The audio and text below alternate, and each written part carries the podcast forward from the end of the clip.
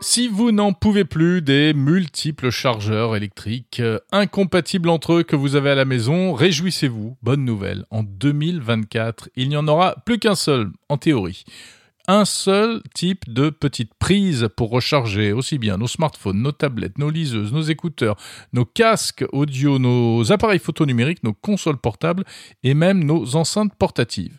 Seules les montres connectées ne sont pas concernées et pour les ordinateurs, ça arrivera en 2026. Alors évidemment, on parle des, produits neufs. Hein. Mais euh, ça y est, donc les représentants des États membres de l'Union européenne sont tombés d'accord euh, cette semaine pour imposer un connecteur unique dans toute l'Europe. Et ce connecteur, on le connaît déjà, c'est l'USB-C, euh, ce petit connecteur plat, réversible. il est bien, il est pratique, il n'est pas trop gros, il est puissant. Donc à partir de 2024, dans deux ans et demi, il faudra que tous les appareils neufs soit compatible uniquement avec l'USB-C. L'objectif, c'est de réduire de 10% les déchets électroniques chaque année et de faire économiser, paraît-il, 250 millions d'euros par an aux consommateurs et accessoirement de leur simplifier un peu la vie. Bon, dans la pratique, en fait, ça fait déjà un moment que beaucoup euh, d'appareils ont adopté l'USB-C. Hein.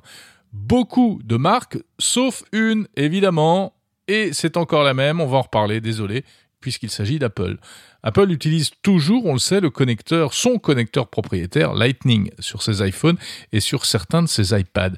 La marque à la pomme s'est toujours opposée à l'Union européenne sur ce sujet. Alors, pour plusieurs raisons, euh, parce que elle estime que imposer un connecteur unique, eh bien, en fait, cela conduit à brider l'innovation. Parce que si un jour un constructeur trouve quelque chose de mieux, eh bien, euh, finalement, on ne peut pas l'utiliser. Ce qui n'est pas faux, hein, puisqu'en fait, euh, imaginez, si l'Europe avait, il y a quelques années, imposé le micro USB comme elle souhaitait le faire, donc le connecteur de génération précédente, eh bien, aujourd'hui, on serait bloqué encore sur le micro USB et on n'aurait même pas l'USB-C. Bon, Apple estime aussi que ça obligera les consommateurs à mettre à la poubelle tous leurs câbles, des millions de câbles et de chargeurs Lightning, ce qui du coup serait contre-productif en matière d'écologie. Ce que la firme américaine oublie toutefois de dire publiquement, car tout le monde le sait, c'est que abandonner ce Lightning constituerait également pour elle une perte de revenus puisqu'Apple exerce un contrôle très strict sur tous euh, les accessoires euh, fabriqués pour ces appareils. Un contrôle pour euh, s'assurer d'abord qu'ils respectent certains critères de qualité, et puis aussi parce que, eh il faut payer au passage une redevance. Alors, euh, c'est ce qu'on appelle la certification MFI, Made for iPhone. Hein, vous savez, tous les câbles compatibles officiels sont donc équipés d'une petite puce qui contrôle qu'ils sont bien MFI. Et si vous achetez par exemple sur Amazon un câble bas de gamme euh, qui n'est pas réellement compatible MFI, au bout d'un moment, il ne marchera plus parce que une mise à jour viendra le déconnecter.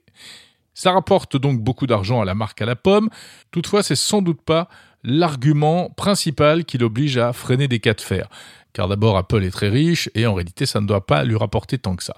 Bon, alors la question, c'est quand même de savoir ce qu'ils vont faire. Vont-ils sortir des iPhones USB-C uniquement pour l'Europe?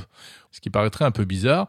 Ou bien vont-ils abandonner prochainement le Lightning, bien gentiment en fait, cela risque d'être euh, une troisième voie qui sera choisie, c'est-à-dire que pour le prochain iPhone 14 qui devrait sortir à l'automne prochain, en réalité pas besoin de changer de connecteur puisque l'obligation européenne ne commencera qu'en 2024. Mais la question se posera pour l'iPhone 15 dans un an et demi. Là, la marque à la pomme n'aura plus le choix. Elle n'aura même pas le droit de se contenter de mettre un adaptateur dans la boîte. Hein. Euh, la réglementation européenne ne le permettra pas. Du coup, on peut penser que son véritable objectif serait d'abandonner complètement la connectique classique au profit de la recharge sans fil pour l'iPhone, comme c'est le cas déjà pour l'Apple Watch. Mais la difficulté pour la marque à la pomme, elle est technique. Il faut que ça marche, il faut que tout soit au point, on sait que la recharge sans fil est moins rapide et consomme plus d'énergie, sans compter qu'un connecteur physique, euh, bah, ça reste quand même pratique pour brancher certains accessoires, comme par exemple un micro. Donc c'est une sorte de dilemme face auquel se trouve sans doute Apple. Ils ont quelques mois pour décider.